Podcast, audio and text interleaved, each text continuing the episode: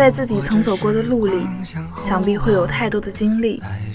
不同的人会有多少不同的心路历程？世界太大，还是遇见你？世界太小，还是丢了你？现在的你正在遇见谁，或者不经意的错过谁？大家好，我是今天的主播南风未起。从此刻开始，让我陪伴大家度过一段情感旅行。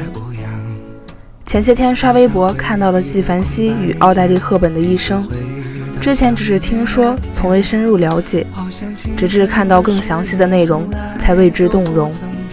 大体意思就是，奥黛丽·赫本的一生和她的成就背后的一个人。我想讲述一下他们之间的故事。在二零一八年三月十日，法国著名服装设计师纪梵希的创始人于贝尔德·纪梵希离我们而去。他不仅成就了纪梵希时装屋和奥黛丽·赫本的经典，同时还创立了爱情的最高境界——我爱你，你随意。全世界都知道他们之间的故事。而纪梵希却像个秘密一样把它藏起来，以老友的身份站在他的身边，默默地倾尽自己的所有，又假装若无其事，一生只为一个人。纪梵希与奥黛丽·赫本，可现实不是故事，与自己的理想化会相差甚远。在他们相识的第二年，赫本却和别人走入了婚姻的殿堂。而纪梵希能做的，只有一套一套为她做嫁衣。她设计的小黑裙，让她在蒂凡尼的早餐里的形象成为永恒的经典。在午后之爱里，她的一字领连衣裙，好像让奥黛丽·赫本回到了童年时代。迷中迷离，一件大衣给了她一丝神秘感。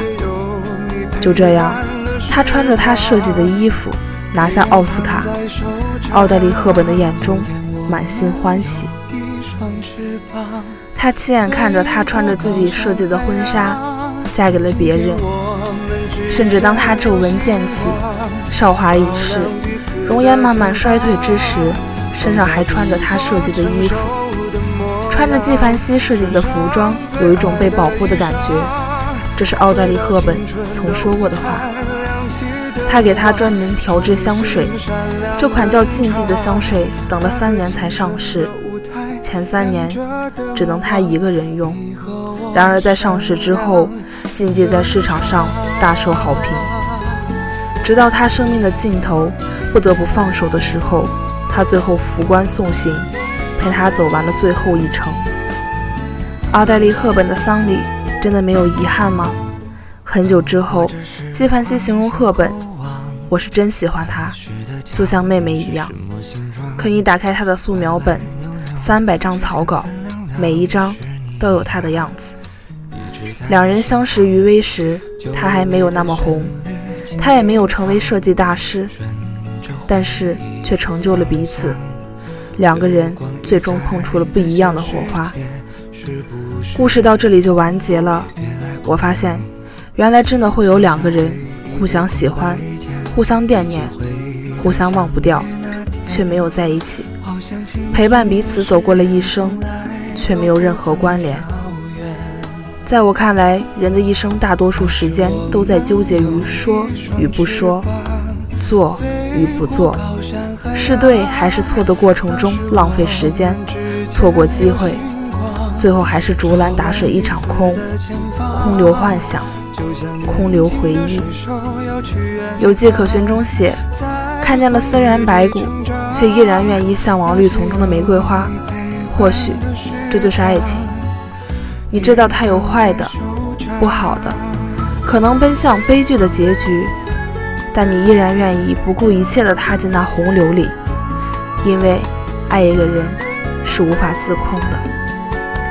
无论最后我们生疏到什么样子。曾经对你的好都是真的，希望你不后悔认识我，也是真的快乐过。就算终有一散，但别辜负相遇。这世上最难的事情，一个是遇见，一个是忘记。遇见的太早，怕自己不懂珍惜；遇见的太晚，怕他已心有所属。忘记的太快，别人说你生性凉薄；忘记的太慢，别人说你故作深沉。既然如此，不如遇见随缘，忘记随心。愿岁月可回首，且深情共白头。今天的节目到这里就结束了，期待与你们的下一次再会。今天我们有一双翅膀，飞过高山海洋。今天我们之间有星光，照亮彼此的前方。放下故作成熟的模样，穿上最爱的衣裳，回到青春的舞台。